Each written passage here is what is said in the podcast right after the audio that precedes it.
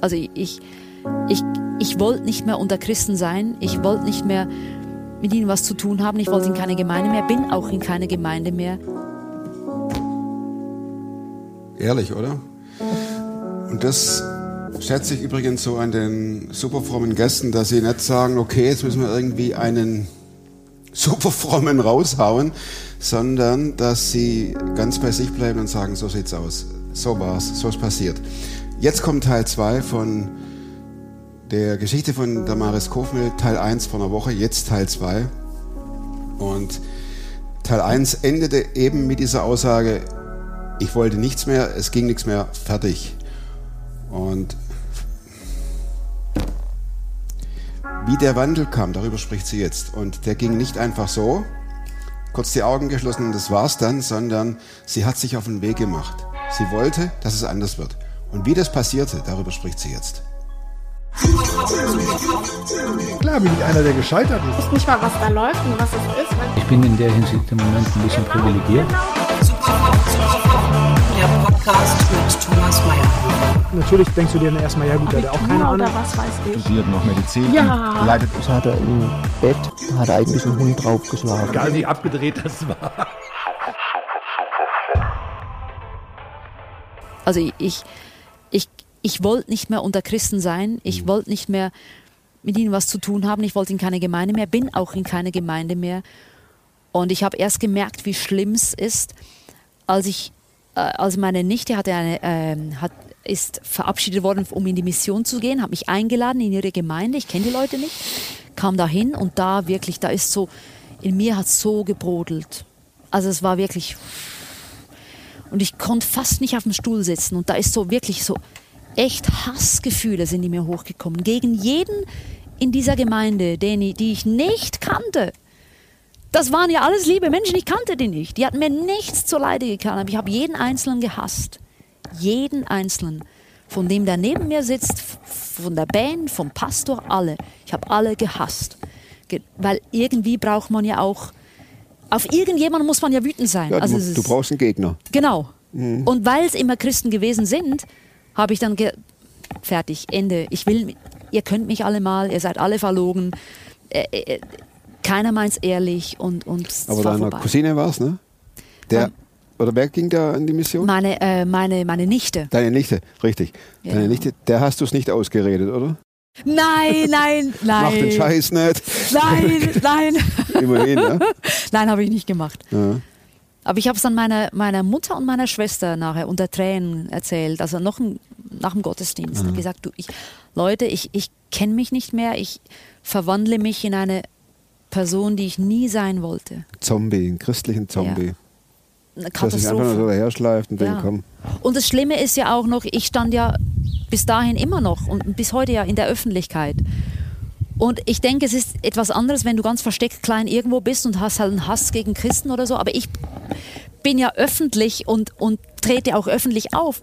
Und ich dachte auch, als, das so, als mir das so klar wurde, da stand auch die nächste Tournee an, wo ich in Gemeinden gehe und, und vor Christen stehe und über Jesus rede.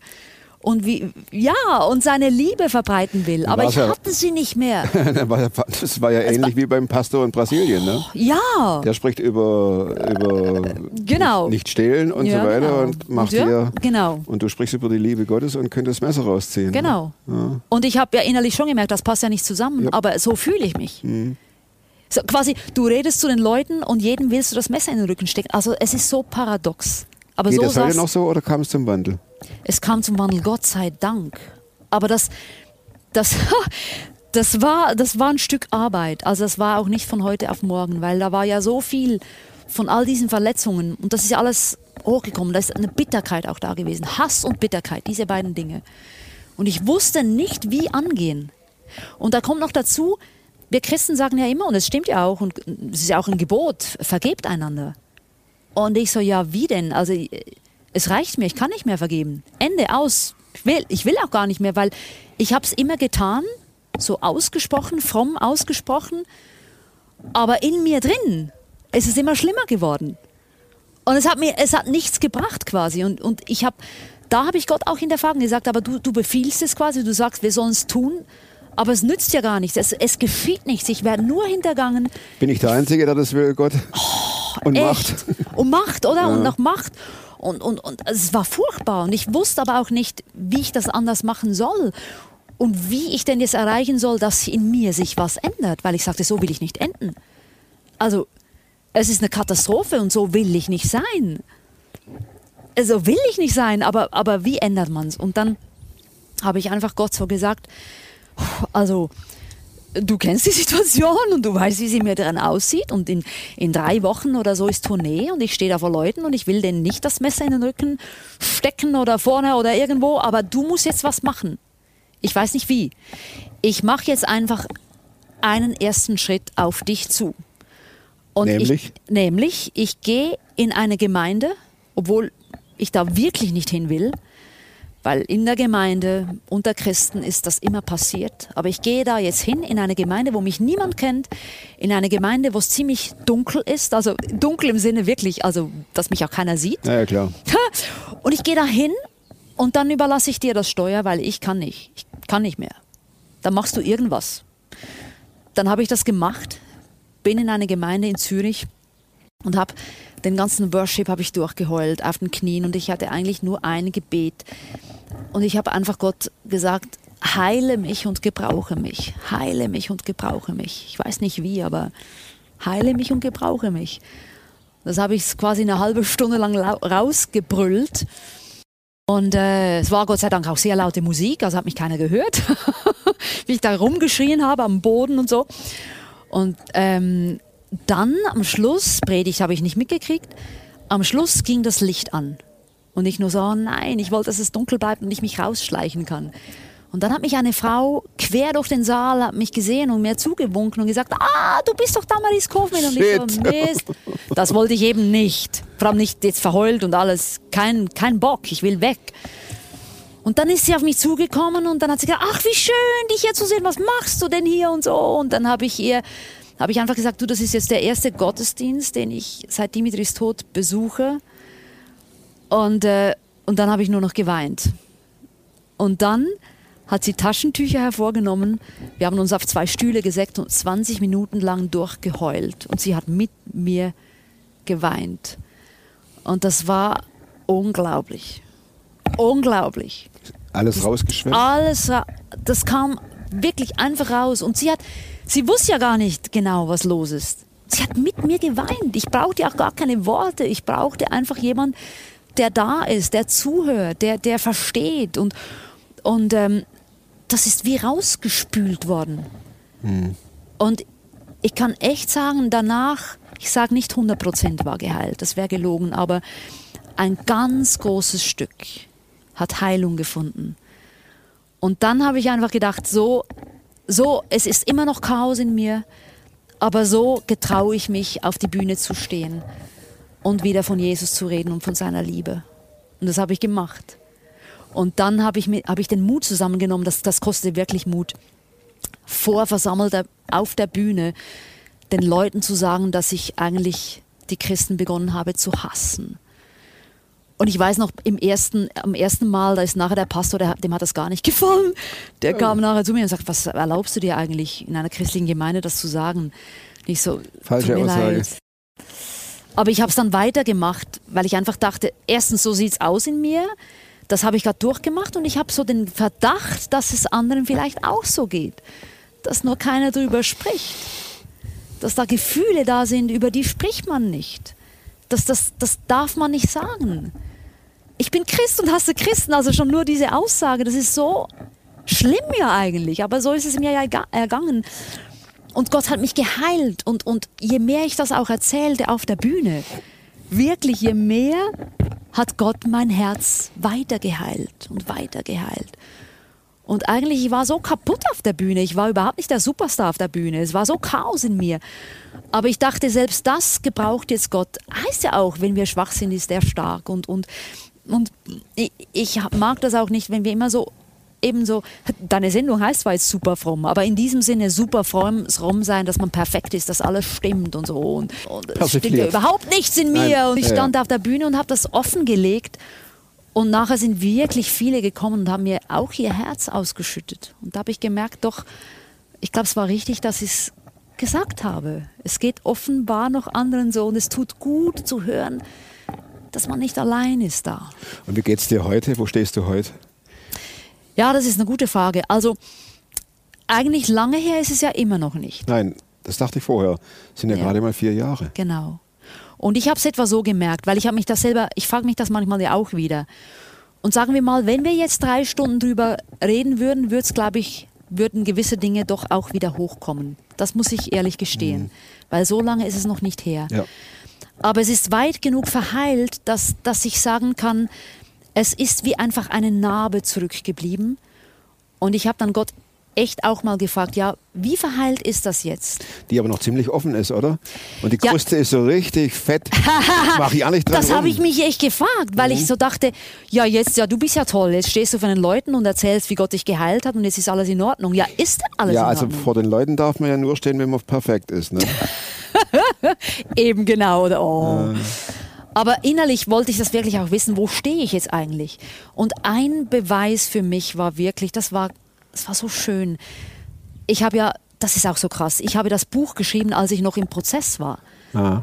Äh, und, und einige haben mir da abgeraten davon und gesagt, ja, du kannst das Buch auch erst schreiben, wenn alles gut ist in dir. Und ich habe gesagt, nein, nein, bei mir ist Vom es Himmel eben- aus. Oh!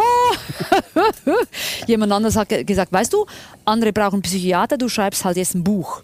Und ich habe gesagt, ja, pff, ja, weil ich verarbeite ja auch vieles beim Schreiben. Und ich habe Gott gesagt, wenn ich zu all diesem zu diesem Kapitel komme vom Tod meines Mannes, von der Gemeinde, wo alles aufgebrochen ist, bis dahin will ich, dass es in Ordnung ist.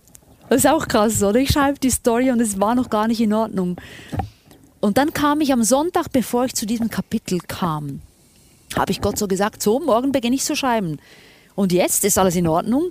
Gerade die eine Person in dieser Gemeinde, die wirklich maßgebend war, ganz schlimm sich mir gegenüber verhalten hat, ist jetzt alles in Ordnung. Und ich muss dazu noch sagen, die Person hat mich wirklich um Vergebung gebeten. Ähm, während des Schreibens hat sie mich um die, wus- die Person wusste nicht, dass ich das jetzt schreibe, hat mich um Vergebung gebeten. Das war schon mal ein Riesenschritt, wo ich innerlich merkte, boah, tut das gut, dass sie eingesteht, dass ein Fehler passiert ist. Es war alles wie, das wollte ich einfach hören. So quasi, es tut mir leid, was geschehen ist, es tut mir wirklich leid. Aber dann dachte ich, aber wenn ich die Person jetzt sehe, Was passiert dann? was passiert dann? Und dann an diesem Sonntag bin ich in einen Gottesdienst gegangen, wieder irgendwo, ich kannte keinen Menschen.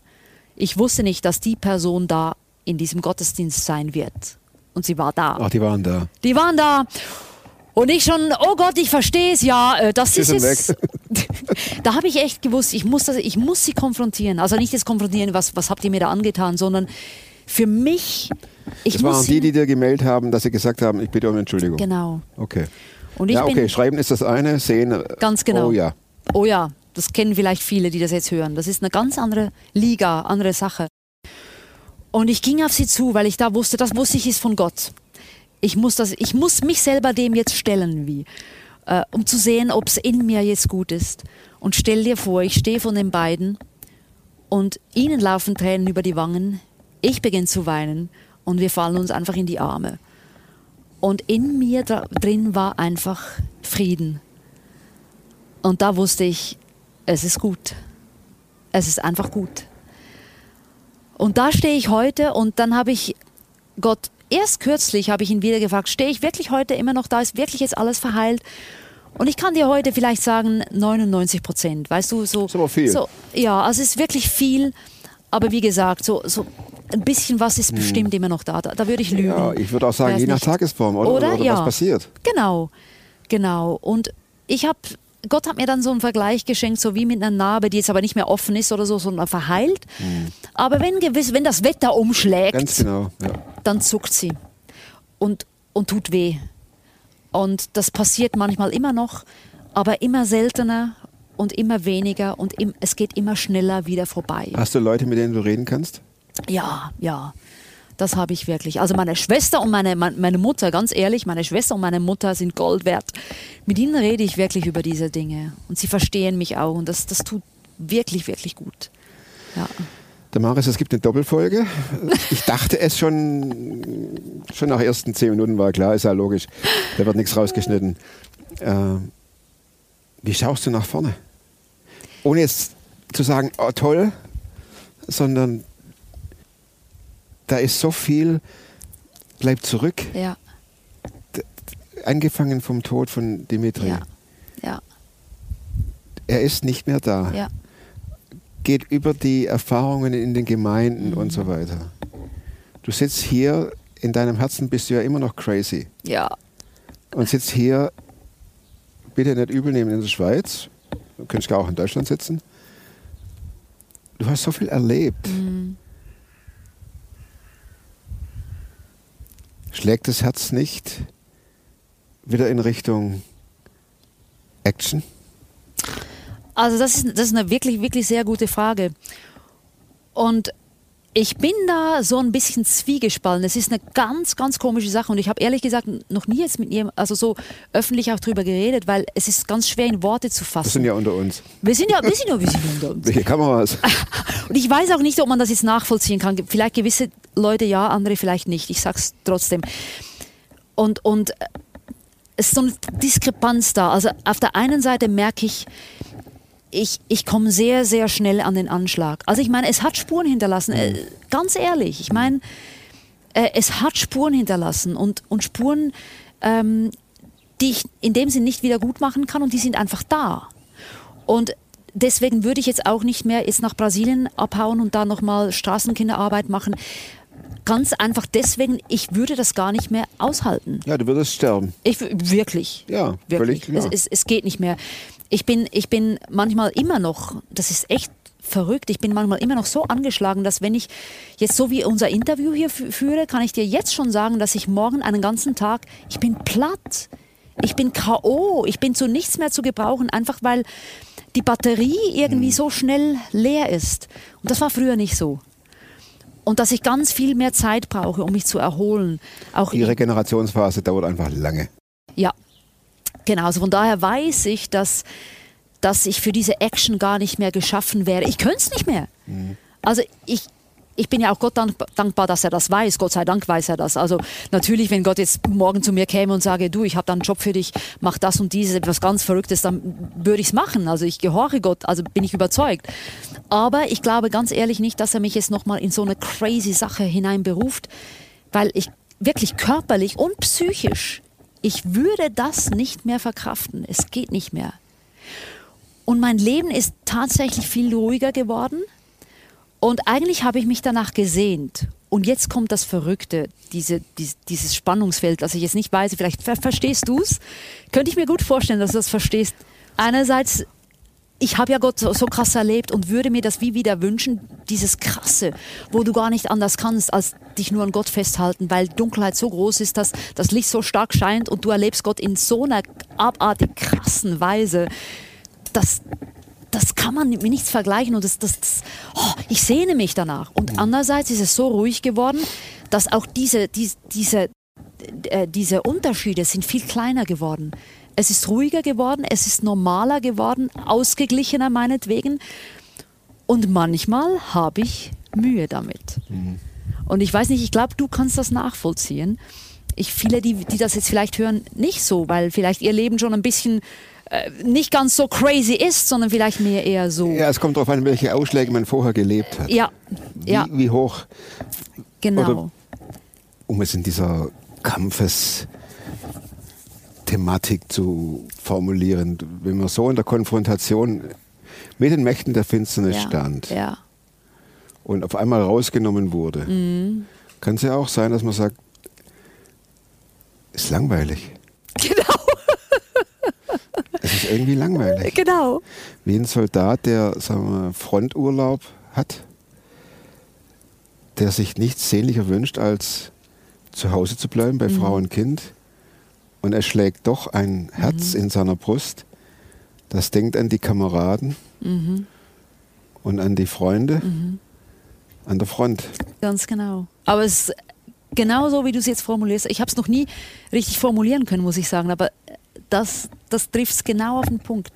Und ich glaube, das ist nicht ganz, also einige können es wahrscheinlich jetzt nachvollziehen. Ich weiß nicht, wie viele, aber ja, es ist bestimmt. es ist wirklich ein, ein Spannungsfeld, wo ich drin lebe, wo ich mir nie hätte denken können, dass ich. Es ist eine neue Herausforderung, wo ich Mhm. jetzt gerade wirklich heute, dem Moment drin stehe. Mhm. Und wo ich auch nicht weiß, manchmal bin ich versöhnt damit, manchmal auch nicht. Ja. Muss ich ganz ehrlich sagen. Da stehe ich heute. Und du denkst manchmal, wo lebe ich hier eigentlich? genau. Ist es Genau. real Ja. Ja. oder ist das Fiktion, dass ich lebe? Ja. Ganz genau. Wer ist ein Gott für dich? Für Jetzt mich- nach all den Ups and Downs, Tiefen, Tiefen, aber auch extreme Höhen. Er ist wirklich einfach der, der immer da gewesen ist. Also es ist so der rote Faden. Er hat mich einfach immer gehalten. Also wenn ich zurückblicke, wie eben diese Hochs und Tiefs, er hat mich immer gehalten. Und heute kommt mir ja mein, mein verrücktes Leben von damals kommt mir ja vor, dass das, das habe ich gar nicht ich gelebt. Das war ein anderes Leben oder eine andere Person, weil das so verrückt ist. Und ich heute denke, wie habe ich das überhaupt geschafft? Und ich weiß, Gott hat mich da gehalten. Er hat immer, obwohl ich hatte so viele Kämpfe und so viele Anfechtungen und so viele Schwierigkeiten und, und es war nicht wirklich Blümchen, Blümchen hinten und vorne. Das hat man jetzt ja wahrscheinlich ein bisschen mitgekriegt, aber Gott hat mich einfach gehalten und hat immer zu mir gestanden und ist heute immer noch bei mir. Und er schenkt mir auch ich bin, er ist manchmal so, so, so zärtlich mit mir. Das staune ich immer. Gerade wenn ich jetzt diese, äh, dieses Spannungsfeld habe, das neues Spannungsfeld ist für mich, diese Langeweile, so quasi. Das kannte ich ja vorher gar nicht. Und ich kann manchmal schwer damit umgehen, obwohl ich es mir eigentlich gewünscht habe, diese Langeweile. Aber, und dann bin ich manchmal fast wütend auf Gott und sage ihm, ich verstehe es nicht. Ähm, das war's jetzt? Ist das jetzt mein Leben so ganz langweilig? erlebe ich dich jetzt nicht mehr so krass und so oder, oder bist du überhaupt noch da? Und dann fast immer, wenn ich so in, in so eine komische Phase hineinkomme, dann schickt mir Gott so einen Zuspruch. So ganz fein. Meistens, ehrlich gesagt, per E-Mail oder per WhatsApp oder per Facebook, so, so mein Medium auch so ein bisschen, ähm, wo mir jemand irgendwie einen Zuspruch schickt, der nicht wusste, dass ich genau das jetzt brauchte. Und das sind eigentlich Kleinigkeiten. Und doch für mich in dem Moment ist das so kostbar. So kostbar. Und ich denke da jeweils, ich weiß, das ist von Gott, weil das wussten die Leute ja nicht. Dass ich jetzt da gerade wieder zu kämpfen habe mit dieser Situation, mit diesem, mit diesem Ringen in mir, das jetzt ja wirklich heute ein ganz anderes Ringen ist als Klar. früher. Ganz anders. Ganz anders. Und, und doch sehe ich dann darin, aber Gott sieht mich und er weiß es und er weiß, was er mir zutrauen kann und was nicht und er weiß, wie es weitergeht, auch wenn ich es nicht weiß und und so weiter und so so in diesen Kle sind eigentlich Kleinigkeiten und doch ganz ganz kostbare Schätze. Also es ist leiser geworden und Gott ist wie auch leiser geworden irgendwie. Aber da, er ist da und so erlebe ich ihn. Es ist spannend, Wobei- mit dir darüber wo- zu reden. Sehr wobei- ja. Witzigerweise sagt der Gott irgendwann, jetzt spreche ich natürlich von mir, Mhm. So Kollege, genug ausgeruht. Mach dich bereit. Ja, ja. Wer weiß, Wer weiß. wer weiß, Wer weiß. ob ich hätte nicht gedacht, dass ich, also ich habe mich schwer getan auch darüber nachzudenken, war es das jetzt? Mhm. Kann man nachher in deinem Film drüber reden. Ich bin nachher noch bei ihr eingeladen zum Interview. Ja, auch dieses, das fällt mir gerade noch rein, weil- wenn du sagst, war es das jetzt? Es ist auch so ein Gefühl dann, oder das da aufkam, ja, ich werde jetzt ja gar nicht mehr gebraucht. So quasi so, ich habe alles gegeben und Gott hat mich gebraucht, ich habe es ja gesehen. Und jetzt bin ich auf dem Abstellgleis. Ja, so ein bisschen kam dann manchmal schon so dieses Gefühl auf. Jetzt ist es okay, jetzt brauchst du mich nicht mehr. So quasi, ja, Ja, äh, ausgedehnt. Genau, genau. Oder andere, wo du plötzlich merkst, boah, das bin ich vor zehn Jahren oder vor zwölf, 15 Jahren und denk, boah, ist das krass. Eigentlich wünsche ich mir das wieder, aber ich weiß, ich kann es ja gar nicht mehr. Also so, boah, die haben diese Power, die ich hatte. Jetzt habe ich sie nicht mehr. oder nicht mehr so, wie ich sie hatte, wie ich es Mhm. mir gewöhnt war, dass ich sie hatte. Ja, ja. Vielleicht geht es alten Menschen so. Vielleicht. Die, die auf einmal vor der Tatsache stehen, ihr Leben reduzieren zu müssen auf ein bisschen Gepäck und dann Mhm. ins Altersheim gehen. Ja, ja. Es ist wirklich so, so, so ein Zurück. Ja. Ja. man wird so ein bisschen gestutzt und wird. Ja, ich weiß auch nicht. Ja, ein es ist, bisschen es ist, ist gut, ne? Also ja. Natürlich, ich denke, man denkt schon auch, klar, das gehört zum Leben dazu. Und äh, welche, die mich jetzt kennen, würden wahrscheinlich sagen, ja, du hast ja immer noch äh, viel das zählt Power nicht, alles, genau. Äh, aber, es, aber ich für mich So so, was Du, ich ne? empfinde, ist dann manchmal schon, ja, also so viel ist nicht mehr da, was, Mhm. was früher mal war. So. Ja, ja. ich habe keine Antwort drauf. Ich auch nicht. Ich auch nicht. Ich habe keine Antwort drauf. Ich auch nicht. Ich werde es wahrscheinlich rausfinden mit der Zeit, oder? Es ist eine andere, ist eine andere Zeit, eine andere Lebensphase und, und Gott sei Dank bin ich ja nicht die Erste, die das durchmacht und Gott weiß es ja auch. Und zweitens ist es ja so, dass wir im Jahr 2021 hocken, hier in der Schweiz. Und wir, wir wir wissen nicht, was in drei Jahren ist. Ganz genau. Ich hätte nie gedacht, dass ich mit einem super frommen Mobil unterwegs bin und dass ich mal die Kofmehl Damaris hier mit ihr spreche. Über Themen im Altersheim. Wer weiß. Gibt es ein Buch, das du nicht nur einmal gelesen hast und wenn ja, welches?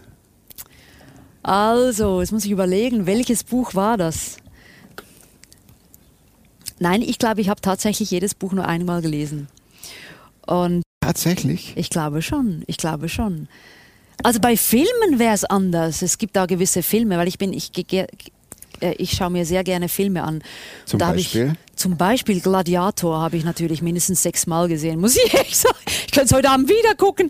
Es gibt so Filme, die inspirieren mich und Bücher, Bücher schon auch, aber manchmal denke ich, ja, ich habe es jetzt ja schon gelesen, ich kenne es ja schon. Ah. Und ähm, ja, lustig ist, ähm, weil ich ja Autorin bin, lese ich ja eigentlich meine Bücher nicht, weil ich kenne sie ja schon, ich habe sie ja schon geschrieben.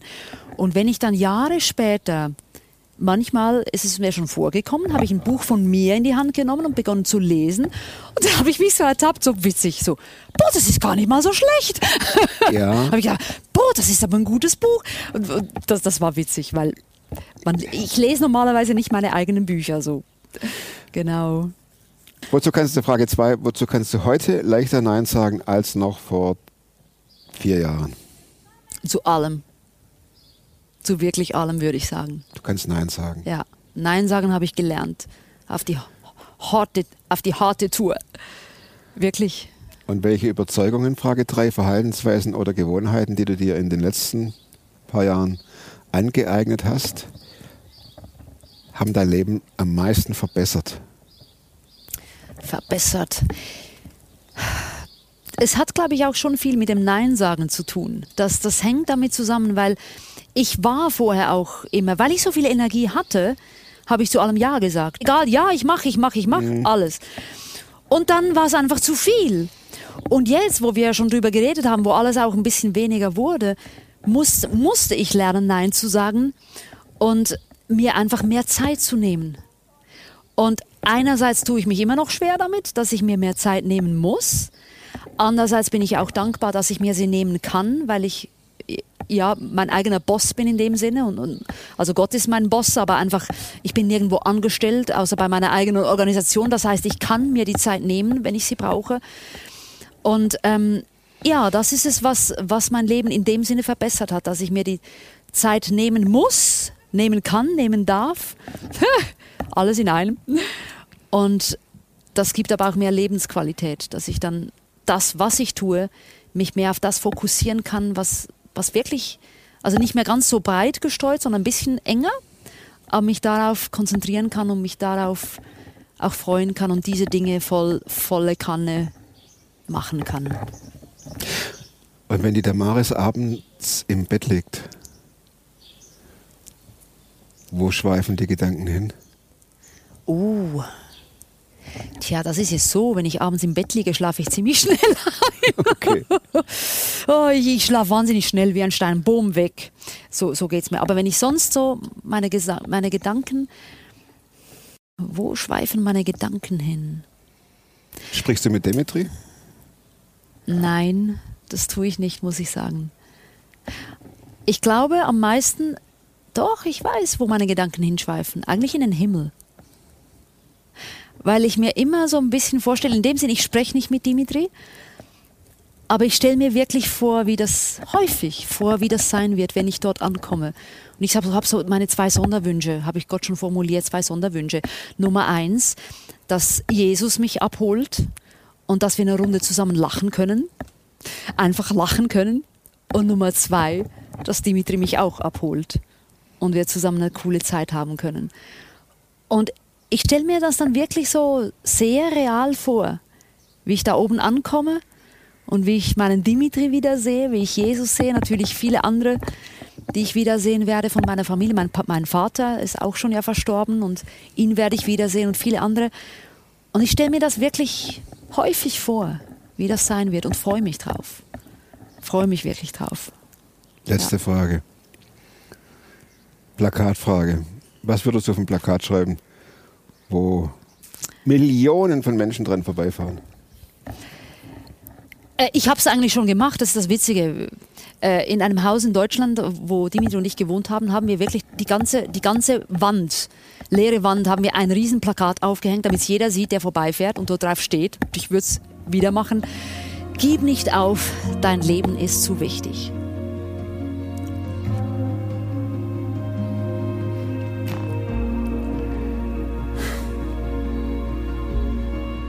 Hinterlasst der Damaris dicke, dicke, fette Daumen.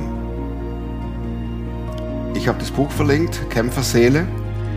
Darüber spricht sie ganz ausführlich über diese ganze Zeit, das sind ja Jahrzehnte. Und da kann man nochmal nachlesen, sich darüber Gedanken machen. Schwere Kaufempfehlung. Nächste Woche kommt nicht Damaris Kof mehr. Zweimal reicht. Achso, zweimal Damaris. Sorry. Nächste Woche kommt ein neuer Film. Anderes Thema. Und bis dahin, bleibt oder werdet super fromm. Macht's gut und tschüss.